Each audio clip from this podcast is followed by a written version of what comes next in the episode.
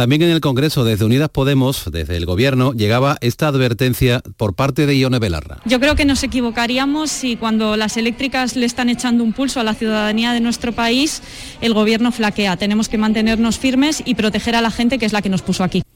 La Comisión Europea ha presentado su propuesta para evitar las subidas de los precios de la energía, pide a los Estados miembros medidas inmediatas como apoyo a las familias más vulnerables, ayudas estatales a las empresas y también reducciones fiscales y espera que los Estados miembros den más pasos en ese sentido en la reunión del Consejo Europeo que será el próximo jueves. Y hasta ahora ya se ha recuperado casi el 90% de la electricidad de la red de los municipios de Conil y Barbate en Cádiz, que esta madrugada tuvo o han tenido una importante avería. Teresa Iribarren. Endesa ha tenido que desplegar a medio centenar de técnicos en la Janta y 16 grupos electrógenos para compensar esta caída de la red eléctrica que ha afectado a toda la comarca de la Janda. Las labores de reposición del servicio se están realizando gracias a la digitalización de la infraestructura eléctrica y también el trabajo de campo de estos técnicos. Endesa ha pedido disculpas a los usuarios y asegura que mantiene un contacto fluido con las autoridades, también con el servicio de emergencias 112, para coordinar las labores de recuperación e informar a la población. El SAS, el Servicio Andaluz de Salud, comienza mañana, 14 de octubre, la campaña de vacunación contra la gripe en Andalucía. Ana Giraldez. Se adelanta lo marcado por el Ministerio de Sanidad y contará con 1.645.000 dosis. Se seguirá un calendario escalonado de población de mayor a menor riesgo. La campaña arranca con los mayores en residencias y los profesionales sanitarios y sociosanitarios. Y a partir del lunes 18 de octubre les tocará el turno de vacunación contra la gripe a las personas de 65 o más años afectados por patologías crónicas que tengan entre 6 meses y 64 años y embarazadas. Un juzgado de Madrid ha ordenado el ingreso en prisión del futbolista francés del Bayern de Múnich, Lucas Hernández, por ser reincidente en delitos relacionados con violencia machista. El exjugador del Atlético de Madrid ha sido citado el próximo día 19 para que se le, se le dé traslado del requerimiento de ingreso voluntario en prisión en un plazo máximo de 10 días. A esta hora 22 grados de temperatura en Málaga capital, 25 en Cuevas del Campo, en la provincia de Granada y 29 en Jerez, en la provincia de Cádiz. Andalucía, 5 de la tarde y 3 minutos. Servicios informativos de Canal Sur Radio. Más noticias en una hora. Y también en RAI y canalsur.es. Siente Andalucía. Escúchanos. Quédate en Canal Sur Radio. La radio de Andalucía.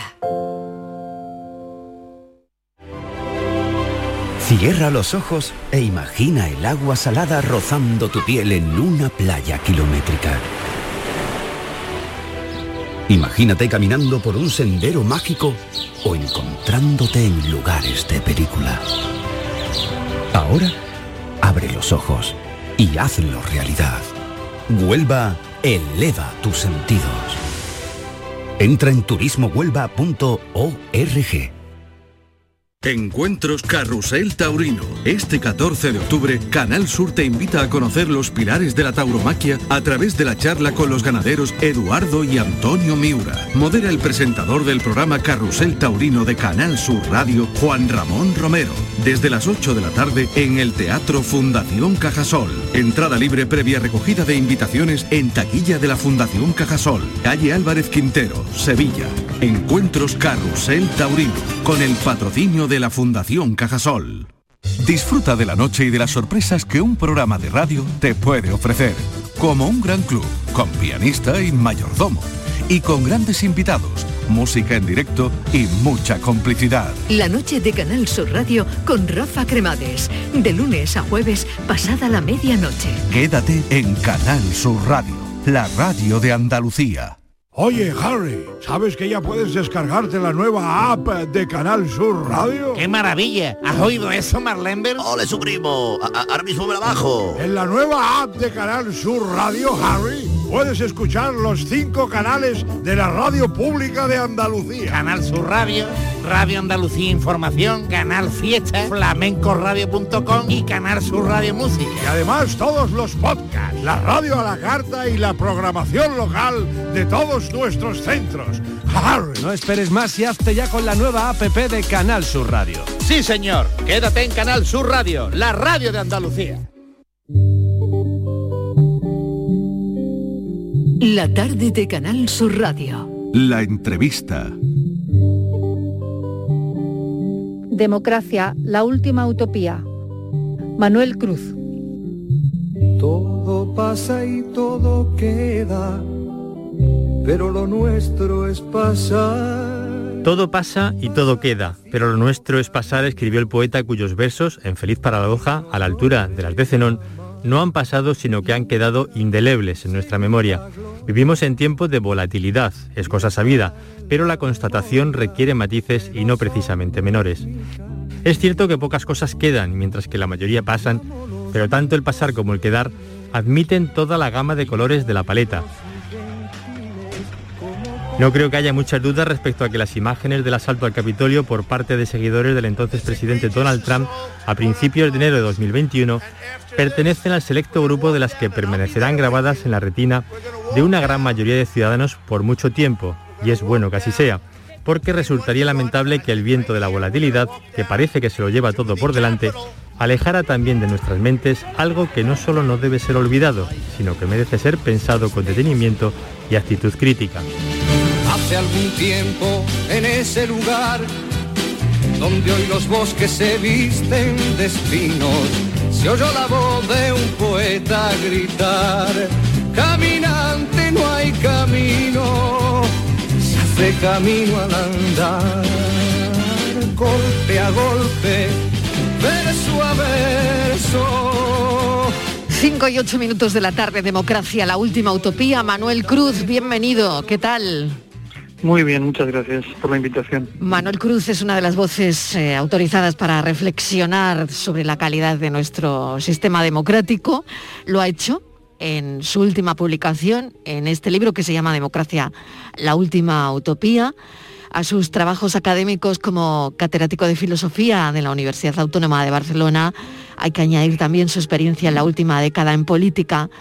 Eh, eso además lo recogió en un trabajo transeúnte de la política, pero ahora en este se aleja de las vivencias personales para reflexionar sobre el estado de nuestra democracia. La pregunta es muy simple, porque vamos a hoy, ¿no? ¿Qué diría de los políticos crispados, de quienes eh, en un día como hoy, bueno, pues han estado en, en la sesión de control, ah, por ejemplo, ¿no? ¿Cómo les puntuaría Manuel. Les puntuaría bajito, la verdad, y eso no es ninguna ninguna sorpresa que lo diga. Eh, en los últimos tiempos en, bastantes escritos he insistido en que, en que esta forma de, hacer política basada en la polarización y sobre todo en la crispación me parece que no ayuda en absoluto a, que la ciudadanía se reconcilie con la política, más bien al contrario, eh, más que a que se aleje, a que la considere un, simple espectáculo, una especie de, bueno, de duelos de esgrima verbal que tienen lugar los miércoles por la mañana y, en los que uno se posiciona a favor de uno, a favor de otro, pero sin mucha más trascendencia. Entonces yo creo que, esto, que en el fondo implica que, que la política también se ha contaminado de la lógica del espectáculo, eso no es bueno. No es bueno ni para la convivencia ni sobre todo para la propia democracia. ¿Cómo definiría entonces ahora mismo lo que llamamos espacio público? ¿no? ¿Hay un, deterioro del, del espacio público? ¿Lo hemos convertido en algo que, era impensable? Bueno, yo creo, yo creo que efectivamente hay un deterioro del espacio público. Eh, bueno, eh, yo mismo el, domingo pasado publicaba un artículo en un, diario digital que, se titulaba así, contra el espacio público como charca. Yo creo que efectivamente hay un deterioro del espacio público y a ese deterioro están contribuyendo diversos elementos. Creo que focalizarlo todo exclusivamente en los políticos no sería correcto. No porque los políticos no tengan su responsabilidad, que está clarísimo que la tienen, sino porque no son los únicos que tienen responsabilidad. En el espacio público intervienen muchos elementos. Eh, por decir algo, eh, la política no es una cosa que dependa solo de los políticos. Eh, existen poderes poderes diversos, ¿no? Existe el poder político, existe el poder mediático, existe el poder sindical, en fin, existen muchos poderes y esos poderes tienen incidencia, mucha incidencia. Y limitarnos solamente a los que tienen una representación en una cámara, los que tienen un cargo, etcétera, creo que es, eh, insuficiente y por tanto nos sale una imagen deformada de lo que es la política. ¿Y cree usted, señor Cruz, que va a más esa mala imagen de la clase política y, por otro lado hacia hacia dónde iremos, ¿no? Hacia dónde vamos si esto eh, va a más, esa mala imagen de la clase política hmm. eh, influirá directamente, ¿no? En la democracia.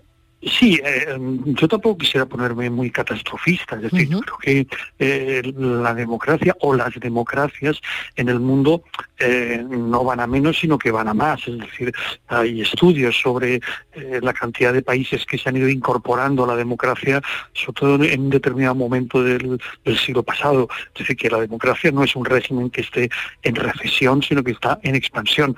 Ahora bien, en esas sociedades en las que hay democracia es evidente que se producen situaciones de deterioro. Y, si te fijas, eh, se publican muchísimos libros sobre el deterioro de la democracia, por qué mueren las democracias. Muchos de ellos, la gran mayoría, están escritos, publicados en, otros países, ¿eh? en Estados Unidos, en Inglaterra, en Francia. Es decir, que este no es un problema solo nuestro, es un problema bastante general. Dicho esto, eh, que, este deterioro eh, puede ir a más, sí. Ahora, digo, yo no soy catastrofista en el sentido de que la democracia está, está acreditando una, una fortaleza importante. De hecho, de hecho, en el fragmento que habéis leído, bueno, se hace mm. referencia a una situación que en otro que en otro momento podía haber sido un desastre, el asalto al Capitolio.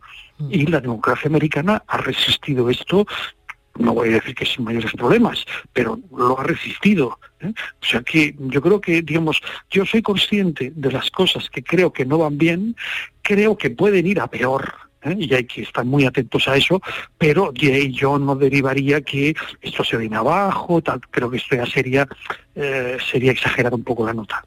¿Qué cree que nos ha enseñado la pandemia, de la que aún no hemos salido? Mm, estamos mucho mejor, pero eh, ¿qué cree que nos ha enseñado la pandemia de las democracias? Ah, vamos a ver, yo creo que eh, de la pandemia, bueno, sí, eh, se pueden extraer diversas lecciones de diverso tipo. Hay una que se puede extraer, pero que no, que no es la pregunta, soy consciente a propósito de nosotros mismos, porque cuando empezó la mm. pandemia, eh, una cosa que se repetía mucho es que, bueno, cuando terminara la pandemia seríamos otros, habríamos mm. cambiado de piel como una serpiente y seríamos mucho más, en fin, sensatos, razonables, solidarios, buenas personas, tan tal. Esto se decía en un primer momento. Ahora ya nadie lo dice. Pero bueno, eso se decía. Pero bueno, como esa es nuestra pregunta, vamos a la pregunta. La pregunta es, digamos, ¿qué lección se saca para la democracia? Yo creo que hay una que se saca que es muy importante y es eh, la necesidad de no debilitar lo público. Eso creo que es una lección que, todos hemos sacado. Si ahora a alguna fuerza política se le ocurriera algo así como decir, bueno, hace falta racionalizar el gasto y tal, y entonces una cosa en la que deberíamos recortar sería en la sanidad pública. Si alguien se atreviera a decir eso, automáticamente eh, recibiría un reproche social enorme, enorme. Es decir, me parece que esta situación que ha sido obviamente una situación de emergencia eh, colectiva, nos ha enseñado esto, nos ha enseñado la necesidad de disponer de estructuras eh, públicas eh, eficientes, que, por así decirlo se encarguen del cuidado colectivo. Esa sería la lección positiva. Luego habría una lección negativa que tampoco hay que obviarla y que tiene que ver con las preguntas anteriores. Hay muchos ciudadanos que todavía se siguen preguntando, aunque ahora ya parece que vamos de salida, ojalá vayamos de salida de la pandemia, pero hay muchos ciudadanos que todavía se preguntan cómo pudo ser que en una situación de máxima emergencia las fuerzas políticas siguieran en aquellos momentos a la greña. ¿Qué tiene que pasar para que las fuerzas políticas lleguen a acuerdos? Esto es algo que yo creo que, que a buena parte de la sociedad le, dejó eh, un mal sabor de boca. Y ha sido, yo creo que, eh, una mala nota que la sociedad le ha puesto a eso que se llama eh, la, clase política, aunque no, aunque no han sido solo, por cierto, los políticos los que también crispaban en aquel momento. Pero bueno, esa, es una lección que me parece que no debemos olvidar. Tiene un capítulo que me encanta, empecé anoche eh, su libro, eh, mm. se llama Prueba de estrés de la democracia. Eh, algunos de los problemas de mayor envergadura a los que se enfrentan nuestras democracias, y leo textualmente de su libro, en las últimas décadas, nos vienen de nuevas en la medida en que son debidos a transformaciones que se han producido en nuestra sociedad recientemente y que no estaban contempladas en los planteamientos que sobre el sistema democrático habían hecho sus padres fundadores. Creo que esto es importante. Usted pone aquí el dedo en la llaga prácticamente, porque es verdad que, como dice, desde la década de los años 50 del pasado siglo, se viene hablando especialmente por parte de sectores conservadores de la supuesta crisis de gobernabilidad de las democracias, Mm.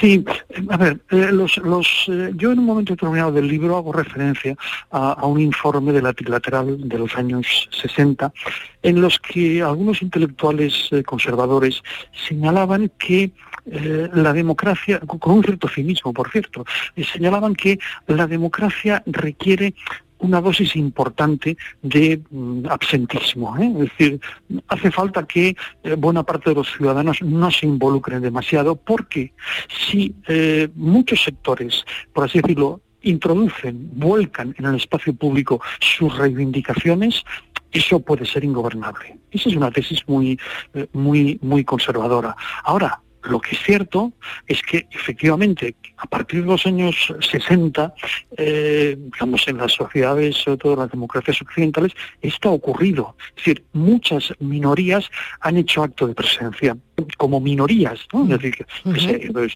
eh, en, Estados Unidos, pues no sé, las, las minorías étnicas, religiosas, de género, etcétera, etcétera, con sus reivindicaciones. Y de alguna manera esto, eh, digamos, ha complicado la gobernabilidad. Claro, mm. obviamente, pero, pero es que para eso está la democracia, para intentar gestionar los conflictos, no para, para acallarlos. Y, digamos, y, la prueba de que la democracia funciona es que efectivamente vaya resolviendo estos conflictos y otros que van surgiendo. Es decir, la democracia no es una especie de corsé en el que tengamos que embutir a la sociedad. No, la democracia lo que proporciona es algo así como una cobertura para que podamos vivir mejor juntos. Y eh, si nosotros estando juntos vamos variando, vamos cambiando, vamos eh, cambiando nuestros puntos de vista, la democracia tiene que acomodarse a esto. Eh, por poner un ejemplo muy rotundo, había democracia en países que en un momento dado, todavía en el siglo XX, no concedían el voto a las mujeres ¿Se puede decir que no eran democracias? Bueno, sí eran democracias. Ahora nos parece que eran unas democracias con unas insuficiencias enormes, ¿no? pero eran democracias y eso se cubrió. Esto pasa en, la democracia y ha de pasar en cualquier estructura, digamos, general. Yo estos días ponía a veces el ejemplo de, de los derechos humanos. ¿eh? Bueno, eh, la Declaración de los Derechos Humanos cuando se habla de ella, se suele decir, esos son los derechos humanos de primera generación. Y luego ha habido derechos humanos de segunda y tercera generación. Es decir, se ha considerado que se tenía que debían ampliarse los derechos. Bueno, pues la democracia hace esto. La democracia, por así decirlo, tiene que irse acomodando a los cambios de la sociedad probablemente habrá personas jóvenes que hoy dirán, oye, pero vosotros hablabais de democracia en una sociedad en la que, pongamos por caso, eh, los homosexuales eh, estaban marginados y sufrían el, trato público que sufrían.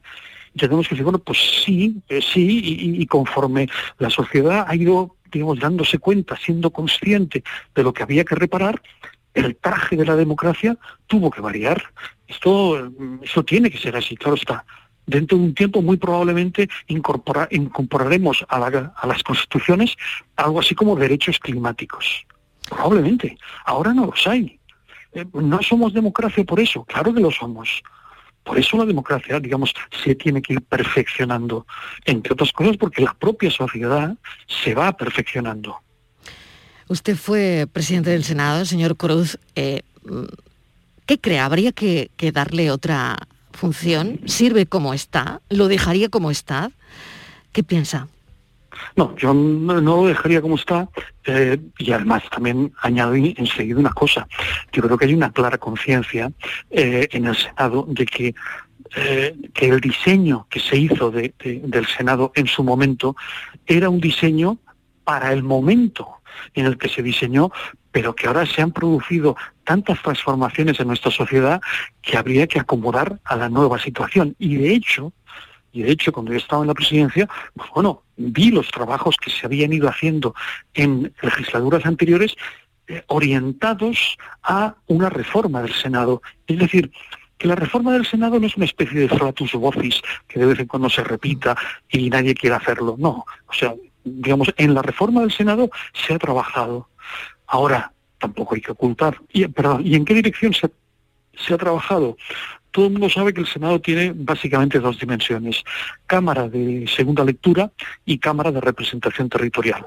Bueno, a mí me parece que está claro que en la dirección en la que se ha de modificar el Senado es en el de potenciar su dimensión de Cámara de Representación Territorial, de un Estado autonómico que se quiere potenciar. Entonces debería ir en esa dirección. Eh, ¿Por qué no se ha avanzado lo suficiente? Bueno, en parte por algo que hemos comentado hace un momento, porque, digamos, la electricidad ambiente, la crispación, está haciendo muy difícil se, se materialicen acuerdos, acuerdos que requieren consenso. Y el Senado es, por una cuestión electoral, en la práctica, es, es una Cámara bipartidista. O sea, los dos grandes partidos tienen la inmensa mayoría de, de escaños y el resto de partidos en fin, en una situación de empate tienen, pueden jugar un papel, pero desde el punto de vista de los números es casi completamente bipartidista. Por tanto, hay que llegar a acuerdos entre los grandes partidos y está claro que no está el ambiente ahora para, mm. para muchos acuerdos. Y ya casi por último, eh, señor Cruz, ¿usted cree que se sobreactúa? No sé si decirle con la política o en la política, pero ¿se sobreactúa? La verdad es que mm, me sabe mal que terminemos con esta pregunta porque la respuesta es la respuesta es sí y, me cuesta añadir mucho más no pero sí sí evidentemente se sobreactúa mucho y eso tiene que ver con lo que estábamos comentando es decir Vivimos en una sociedad del espectáculo, la política se ha contaminado del espectáculo y en un momento como este en el que los ciudadanos reciben tantísimos estímulos de diverso tipo, capturar la atención del ciudadano es casi una guerra. ¿eh? Y si un político quiere captar la atención del ciudadano, pues tiene que actuar. Si no actúa, perdón, tiene que sobreactuar. Si no sobreactúa, si se muestra, pues no sé, razonable, sensato, incluso un poco aburrido, pues es fácil que no consiga capturar la, la atención del ciudadano. Y eso es una deriva pésima de haber aceptado la lógica del espectáculo. Yo a veces digo, los políticos no son responsables de que la sociedad se haya convertido en la sociedad del espectáculo. Quizás son responsables de no haberse resistido a la tentación de actuar en ese espectáculo. Manuel Cruz, Democracia, la última utopía. Le agradezco enormemente que haya estado esta tarde con nosotros compartiendo este libro que hoy hemos querido presentar en la tarde. Un saludo, gracias por acompañarnos. Muchas gracias a vosotros. Mucha suerte. Adiós.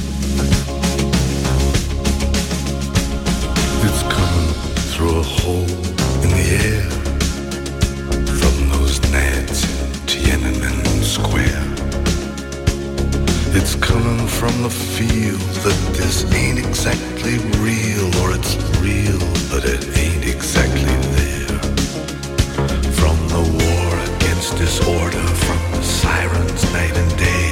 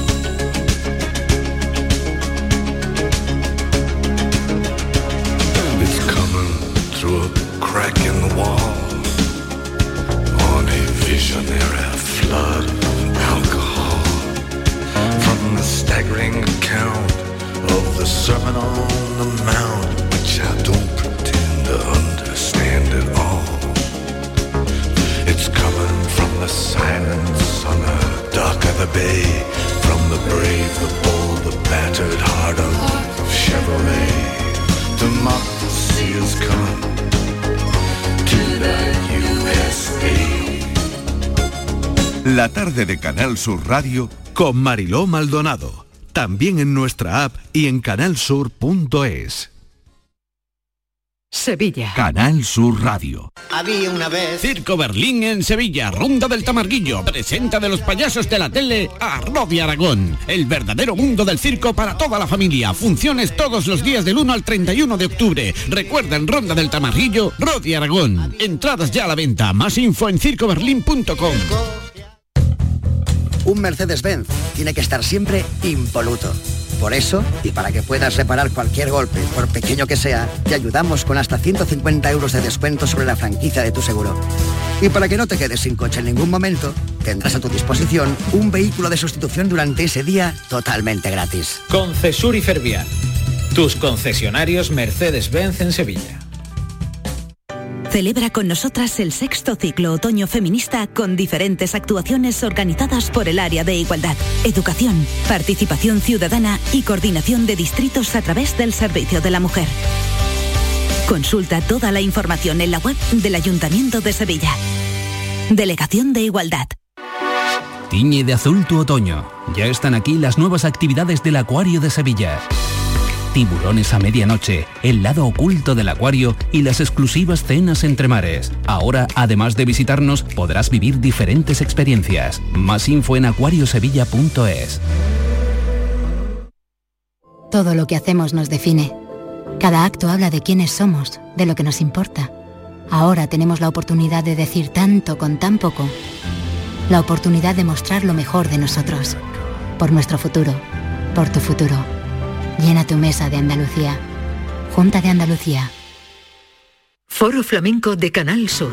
Este 15 de octubre descubre tres artistas de la nueva generación del baile. Isaac Tobar, Irene Rueda y Paula Rodríguez. Desde las 7 de la tarde en el Teatro Fundación Cajasol. Entrada libre previa recogida de invitaciones en taquilla de la Fundación Cajasol. Calle Álvarez Quintero, Sevilla. Foro Flamenco de Canal Sur. Con el patrocinio de la Fundación Cajasol.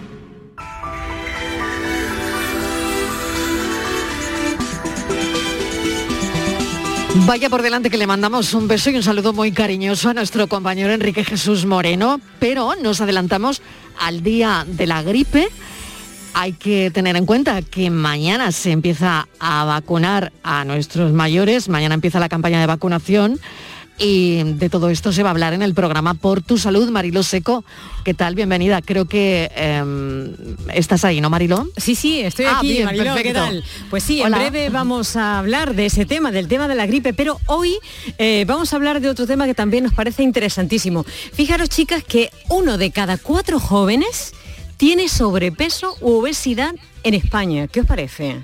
Es una Bueno, barbaridad, ¿no? Una barbaridad, Marilo, una barbaridad. Y es que hemos querido aprovechar porque la Sociedad Española de Endocrinología y Nutrición está celebrando un Congreso Nacional aquí en Sevilla. Y bueno, estamos rodeados eh, de endocrinos y de nutricionistas ahora mismo. Y digo, es el momento perfecto para hablar con ellos, para que nos ayuden a a saber qué tenemos que hacer para intentar parar esto que sería casi, están diciendo, otra pandemia, ¿no? El tema de la obesidad. Y vamos a hablar con la doctora Ana Zugasti, que es vocal de comunicación de la Sociedad Española de Endocrinología y Nutrición, y con la doctora Eva Venegas, que es la jefa de sección de Endocrinología y Nutrición del Hospital Universitario Virgen del Rocío, para que nos ayude a entender qué es lo que está Claro. pasando, qué es lo que estamos haciendo mal y también para que nuestros oyentes, como cada día, puedan también llamarnos por teléfono o dejarnos nuestro, mm, en nuestro WhatsApp también una pregunta para ellas y que también puedan resolver sus dudas.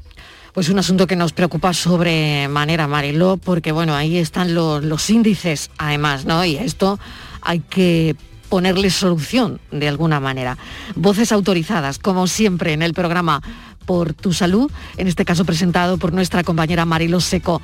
Marilo, te escucho a las seis. Claro que sí, gracias. Un beso, hasta Adiós. luego, adiós.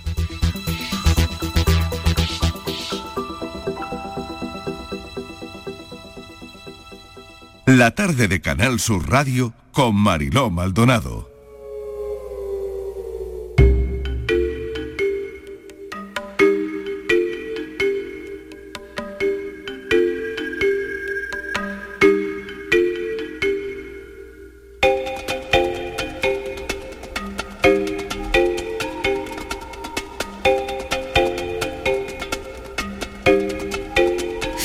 31 minutos de la tarde. Ya saben los oyentes que nosotros estamos en, sobre un asunto, sobre un tema, en esta sección del programa que se llama La tarde en tu búsqueda. Ese asunto sobre el que estamos es sobre el paradero de Antonio David, el menor de 15 años de Morón de la Frontera. Hoy se cumple un mes sin noticias, sin saber nada de Antonio David. Patricia Torres, bienvenida. Buenas tardes, Marilo, ¿qué tal? Vamos a hacer, Marilo, si te parece un repaso de, de, este caso, vamos a poner en antecedentes a nuestros oyentes. El joven Antonio David Barroso fue visto por última vez junto a su madre la noche del domingo 12 de septiembre en un hotel de Talavera de la Reina, Toledo, del que se marcharon antes de las 7 de la mañana. Según relató el recepcionista, solo pudo ver que el niño iba en su silla de ruedas, tapado con unas mantas, y explicó que al salir se montaron en el coche dirección hacia Madrid. Horas después, eh, Macarena, la madre del menor, que padece una enfermedad mental, apareció desorientada y alterada en una estación de servicio de Carabias, Segovia. En este punto fue atendida por los sanitarios en la que también acudió una patrulla de la Guardia Civil a quienes confesó que había matado a su hijo discapacitado y había arrojado su cadáver en un contenedor en Madrid, en una zona de Móstoles, cercana al centro comercial de Sanadú. En ese momento fue trasladada a un hospital psiquiátrico de Segovia en el que todavía continúa ingresada. Desde entonces el caso se encuentra en secreto de sumario y la policía no ha parado de buscar al pequeño. Durante estas semanas hemos contado en esa sección las diferentes versiones que ha dado la madre de Antonio David a la policía. La primera, que mató a su hijo y que lo arrojó a unos contenedores próximos a la altura de Arroyomolinos, en la, autovía A5. La semana pasada eh, conocíamos un poco más de esta declaración y es que en pleno brote bipolar relató que su hijo llevaba dos días con fiebre y que le puso una inyección con agua. La segunda versión que lo mató y que luego lo descuartizó. Según ella, los restos lo había tirado en varios contenedores. A esta segunda versión le añadiríamos la tercera, la que afirmó que Antonio David murió durante el viaje desde Sevilla a Madrid, en el que circuló por la llamada Ruta de la Plata, que une la capital andaluza con Mérida, Badajoz. De allí presuntamente acudió hasta Talavera. Fueron unas cinco horas de viaje las que aseguró el niño falleció, pero no lo mató. Y coincide de nuevo en que lo tiró al contenedor, al contenedor de Arroyo Molinos y la tercera, la cuarta, perdón, y última versión la aportó a la policía cuando ya se encontraba ingresada en el Hospital Psiquiátrico de Segovia, en el que aseguró que Antonio David falleció cuatro días antes, el día 8 de septiembre, después de haber estado con fiebre alta y que cuando llegó al hotel, el pequeño supuestamente estaría ya fallecido. En los registros que se han realizado en la casa de Macarena en Morón no han dado resultados, no se han hallado rastros de que se hubiera producido ningún episodio de violencia en ella. Lo único que se halló en un contenedor cercano a la casa de Macarena fue el teléfono móvil que se deshizo de él como de casi todos los muebles de la casa. Los vecinos y amigos de la familia hablan solo de la entrega de la madre a la hora de cuidar a Antonio David, algo que ha insistido la hermana del menor, Miriam, que ha asegurado que su madre no sería capaz de hacerle nada a Antonio David. Así lo manifestaban nuestros compañeros de Canal Sur Televisión. Como hija que soy suya, quiero saber y, y sé que ella no la ha hecho nada. Ojalá pudiéramos hablar con ella, aunque fuera yo. Ojalá pudiera saber algo más. Quiero que se sepa que mi madre no es capaz de hacerle nada a mi hermano y que mi madre eh, ha sido una luchadora toda su vida por sus tres hijos y ha dado la vida siempre por los tres. Yo la verdad es que estoy ya desesperada, ya muy angustiada. Son muchos los enigmas a los que se enfrenta la policía en la desaparición del niño de Morón. La Policía Nacional sigue trabajando con AINCO en este caso de este menor desde el 12 de septiembre se cumple un mes, Patricia. Sí, escuchábamos a Miriam pedir ir al hospital para hablar con su madre. Y en relación a esto también se habló que si el juez lo permitía, eh, Macarena podría acudir a su casa bajo custodia policial para que pudiese hablar con sus allegados y que en ese contacto la pudiese llevar a estabilizarse mentalmente y contar lo que le ocurrió a Antonio David. Joaquín Amils, presidente de SO Desaparecidos y en permanente contacto con la familia, nos manifestaba esto claro, a las personas que tengan que entrevistarse con ellas, habrá que prepararlas muy, muy, muy, muy bien eh, de acuerdo a un guion para que, que, no provoque que esta mujer pues entre de nuevo en, en un estado que, que, sea totalmente ya incontrolable, ¿no? Por lo tanto, sería lo oportuno, pero con muchísima, que seguro que si se hiciera, policía lo tendrá previsto, preparar a, a las personas con un guion. O sea, aquí se trata de guion de hay que hacer esto, esto, esto, esto, esto, y, y para nada, nada que altere a la persona que está enferma. La única persona, Mariló, que ha podido acudir al psiquiátrico ha sido uno de los sacerdotes con el que tenía más confianza Macarena. La idea era que ella le confesara la verdad, qué hizo con su hijo y dónde se encuentra, pero sin éxito porque mantuvo la misma versión y no se sacó nada que ayudase a esclarecer este enigmático caso. Una de las incógnitas en la desaparición del pequeño Antonio, David es la silla de ruedas que para Joaquín Amil es importante difundirla y así nos los expresó el atar en tu búsqueda.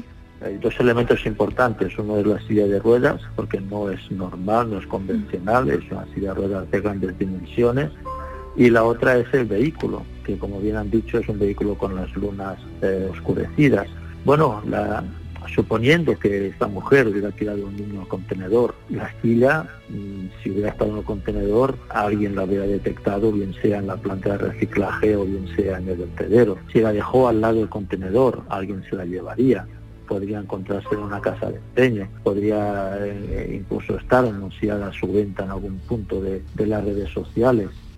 Lo último que hemos conocido del caso ha sido a través del periodista de sucesos Luis Rendueles y es que agentes en la Policía Nacional de Morón de la Frontera ya advirtieron dos meses antes de este suceso de las deficientes condiciones en las que vivía el niño junto a su madre. Los investigadores han preguntado a la trabajadora social municipal encargada del seguimiento de la familia.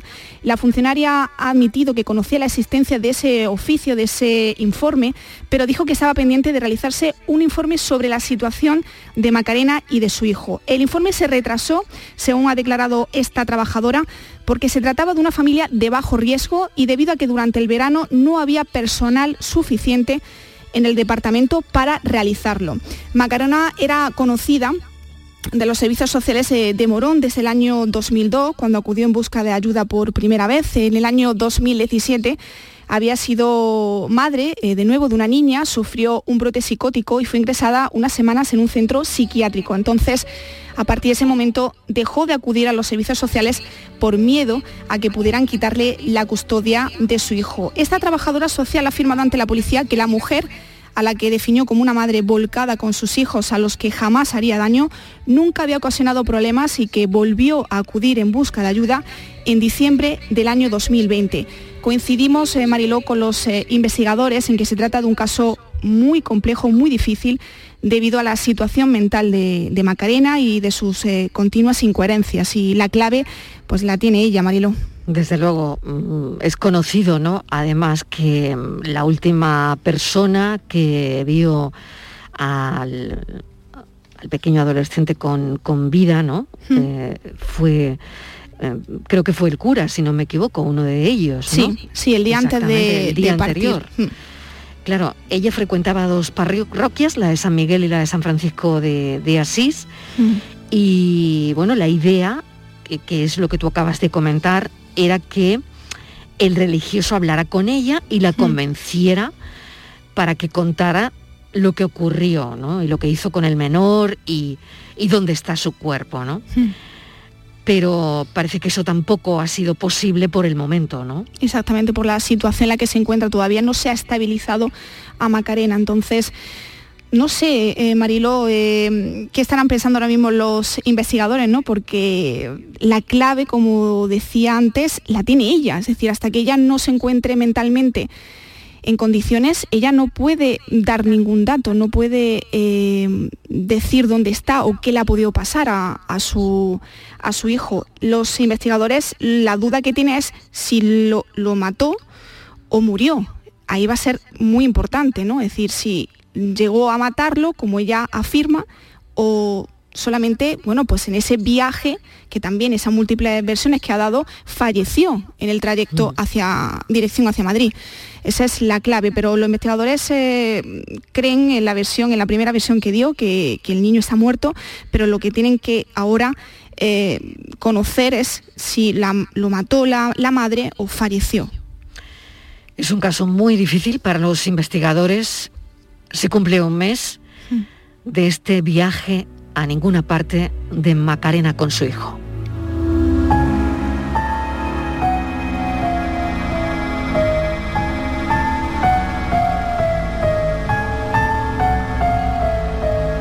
La redacción de la tarde en tu búsqueda seguirá trabajando en ello, pero hay varias informaciones que eh, tenemos sobre la mesa, localizado sin vida eh, el hombre desaparecido de 65 años en Arroyo de la Miel, en Málaga. Sí, Marilo ha aparecido en la zona del Parque de la Paloma de Benalmádena, una triste noticia. La semana pasada conversábamos con la sobrina de Salvador, con, con Ana. Eh, este hombre que desapareció en Arroyo de la Miel el pasado 24 de septiembre, su sobrina nos transmitía cómo la familia estaba preocupada porque no sabía nada de él. Recordar que él estaba medicándose por una depresión y también pues estaba en plena revisión de su cáncer linfático. Y ese día dejó todas sus pertenencias en casa y antes de marcharse dejó una nota de despedida a su mujer en la mesita de noche. Así que pues un triste desenlace Mariló y mandamos eh, todo nuestro cariño a la familia de Salvador. Desde luego todo nuestro cariño, toda nuestra fuerza a esa familia. Siguiente historia.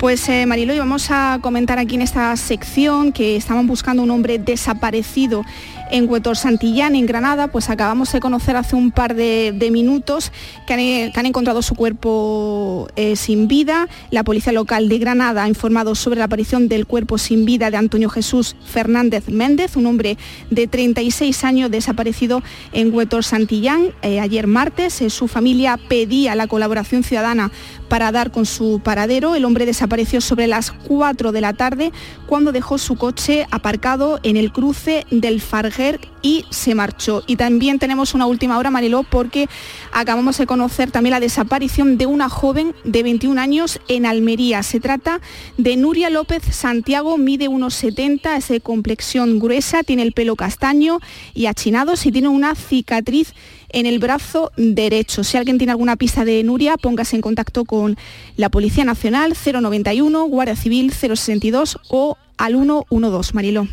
La tarde en tu búsqueda, 6 menos cuarto.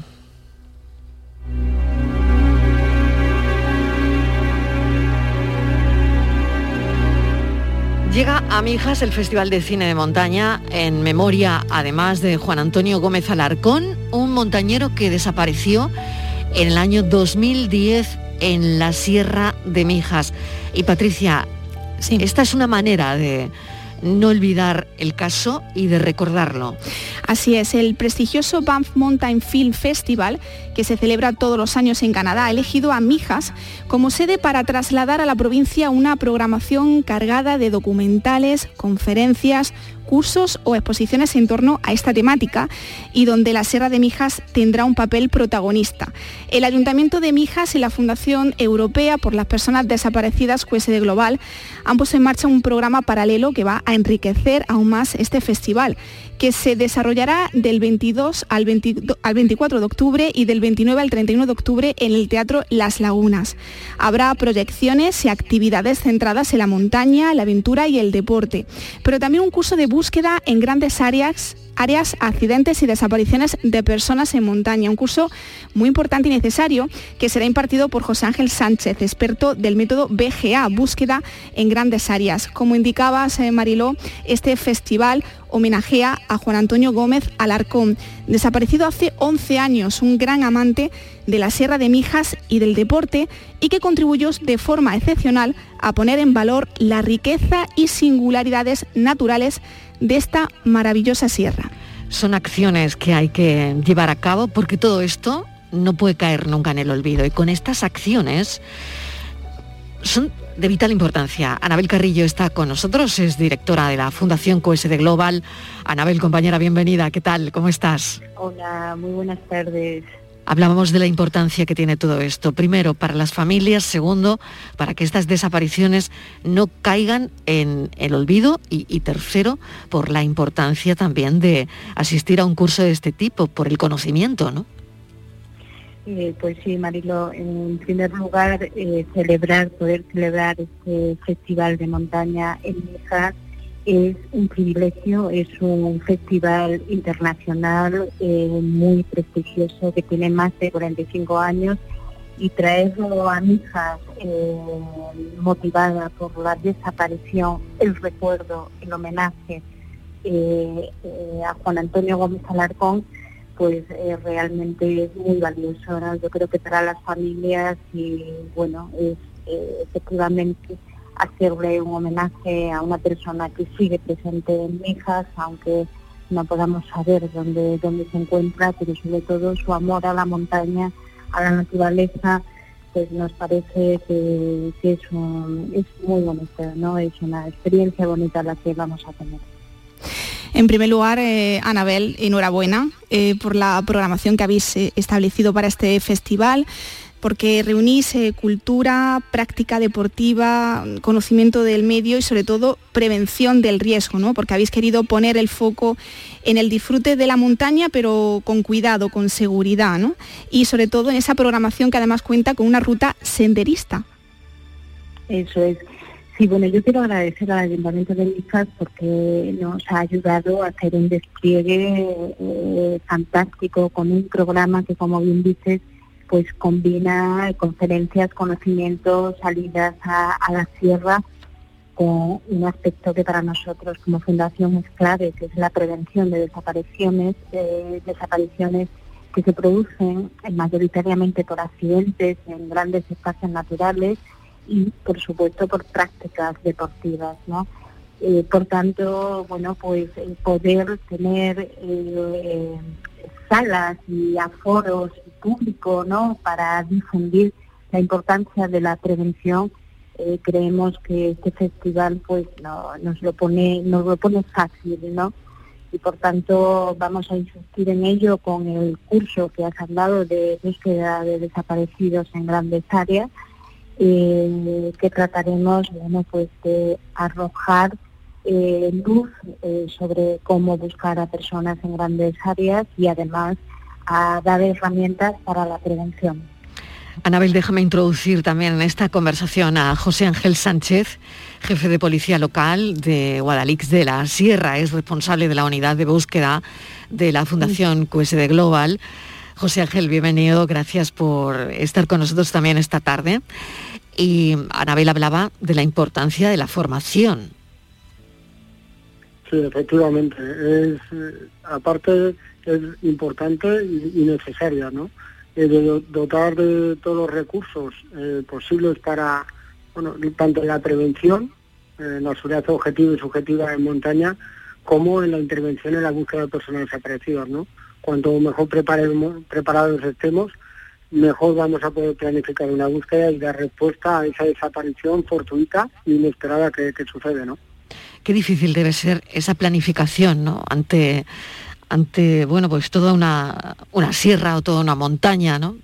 Pero ustedes empiezan, bueno, pues cuadrándola prácticamente, ¿no? Sí, una, de las primeras cuestiones que, realizamos es eh, estudiar la cronología de los hechos porque cada desaparición es individual y, hay que estudiarla eh, de manera particular. A partir de ahí se realiza una sectorización, se planifican los grupos que están, digamos, capacitados para afrontar ese terreno. No todos los voluntarios o profesionales están capacitados para realizar una búsqueda y hay que hacer una muy buena selección en beneficio como en el caso que nos ocupa con Juan Antonio Gómez Alarcón, ¿no? Una sierra de Mijas con una complejidad muy alta, con muchas cavidades, con una zona muy difícil de progresión y que requiere personal muy cualificado para apinar esa sierra, ¿no? Y además, eh, José Ángel, de, la teoría la vais a llevar también a la práctica con ejercicios prácticos, con simulacro de, en grandes áreas. Sí, siempre que damos un tipo de formación de estas características, intentamos que el, alumno que viene o, la persona interesada en esta materia O sea que tanto la parte teórica como eh, la parte práctica de cómo trabajar, sobre todo qué buscamos, cómo buscamos y dónde buscamos. Son tres cuestiones principales que en toda esa aparición hay que tener muy presente, ¿no? Por, como decimos nosotros, al campo o al terreno en montaña no hay que ir a mirar, sino hay que ir a buscar, ¿no? Cualquier indicio que quede atrás es un indicio olvidado y ahí perdemos muchas referencias a las desapariciones. Fíjate, Marilo, que el lunes eh, desapareció un niño de 8 años eh, con discapacidad en, un bosque de, en Yarena, en Lleida, y ayer fue hallado sano y salvo y establecer, José Ángel, cuanto antes ese método de búsqueda en grandes áreas en el caso, por ejemplo, que hemos relatado, mm, va a ser crucial para poder resolver el caso y que se pueda encontrar pues, a menores, a mayores en, plenas condiciones. Claro, me imagino que el tiempo también, porque claro. se supone que el pequeñín de ayer pasó toda la noche, en, la montaña, ¿no? Sí, eh, aquí quiero hacer una puntualización y a favor de la Fundación Cuese Global, a la cual pertenezco, pero siempre apoyan y sobre todo desarrollan este tipo de metodología preventiva antes que desaparezcan este tipo de personas vulnerables, ¿no? Que es importante la, rápida mm. actuación inmediata, así como en una persona como Juan Antonio, sin causa aparente, ¿no? Hay que tener procedimientos, protocolos y todo listo para cuando se da, se da la voz de alarma. El actuar de una manera intuitiva, con improvisación, demora los tiempos de respuesta y ocurren bueno, no desconozco el caso concreto del niño, ¿no? Pero en la mayoría de las ocasiones ocurre que transcurre el tiempo, va pasando las horas y cada vez hay menos probabilidad de encontrar a esa persona comida. Afortunadamente en este caso ha sido positiva.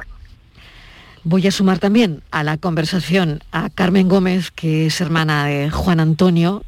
Carmen, bienvenida.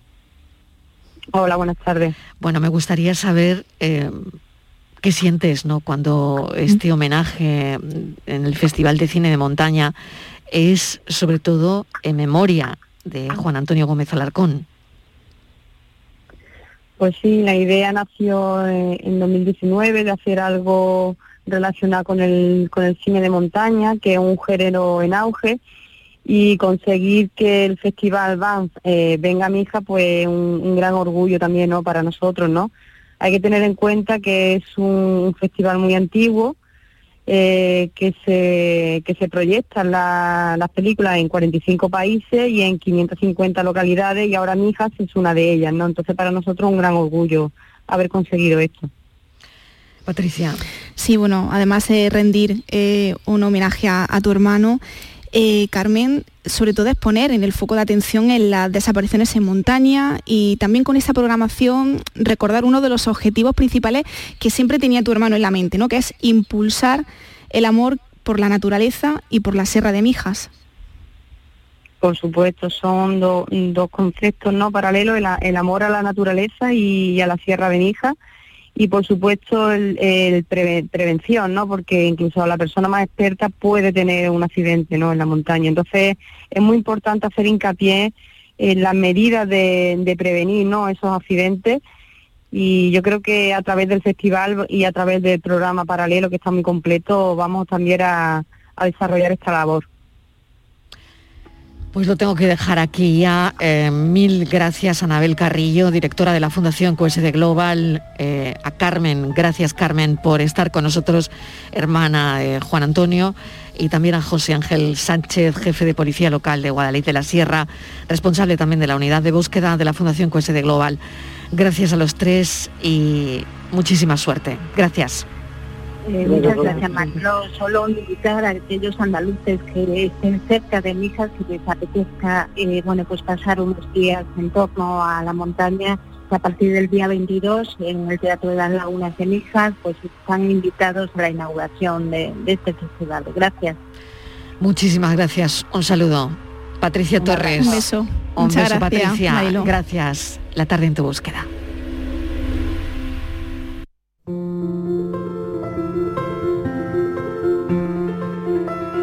Muchas veces habrás oído o incluso te habrás preguntado, ¿para qué sirve un escritor?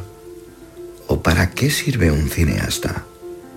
Ciertamente, Antes de la pandemia, en los últimos tiempos, muchos trataban de cuestionar lo necesariamente por lo innecesario, la importancia vital a la respuesta de aquellos que denostaban y que luego, en el periodo de confinamiento, ha sido reveladora la evidencia y una realidad irrefutable e incontestable. El arte puede parecer inútil frente a trabajos más prácticos, pero responde al impulso creativo del ser humano, el placer de construir otras vidas y vivirlas en el tiempo que dura una. La ficción nos abstrae del mundo real, a la vez que nos ayuda a comprenderlo. Decía Paul Auster que en el fondo seguimos siendo como cuando éramos niños, criaturas que esperan ansiosamente que les cuenten una historia, y la siguiente, y otra más. En una sociedad que tiende cada vez más al culto a la productividad e incluso a lo innecesariamente necesario, los relatos son esenciales para curarnos las heridas. Has dejado ya de llamar la atención, no lo dejes de hacer.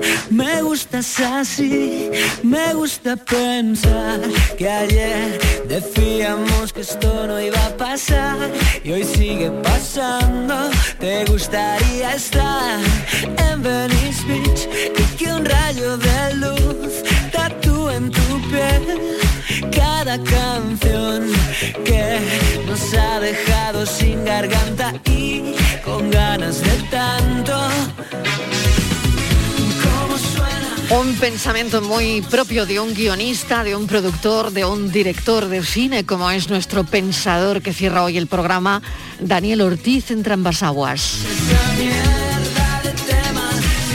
Mañana se vuelven a repartir las cartas de la actualidad y aquí estamos para contarles todo lo que pase. Aquí estamos para empezar ya a trabajar en un nuevo programa para contarles la vida. Gracias por estar ahí. Hasta mañana. Adiós. Dejaron de en televisión y borraron así una parte de ti. Nosotros nos dio igual, no iban nunca a dejar de estar vivas en nuestras almas. Si me miras así, como si fuese a ser ya, y me pides que empiece a creer,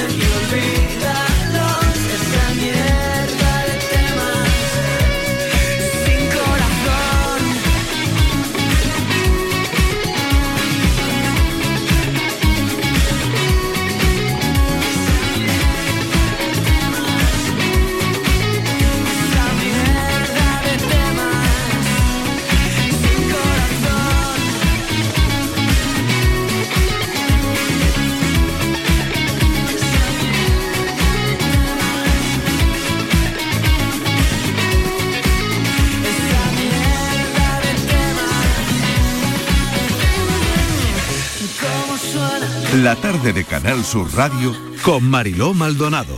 También en nuestra app y en canalsur.es.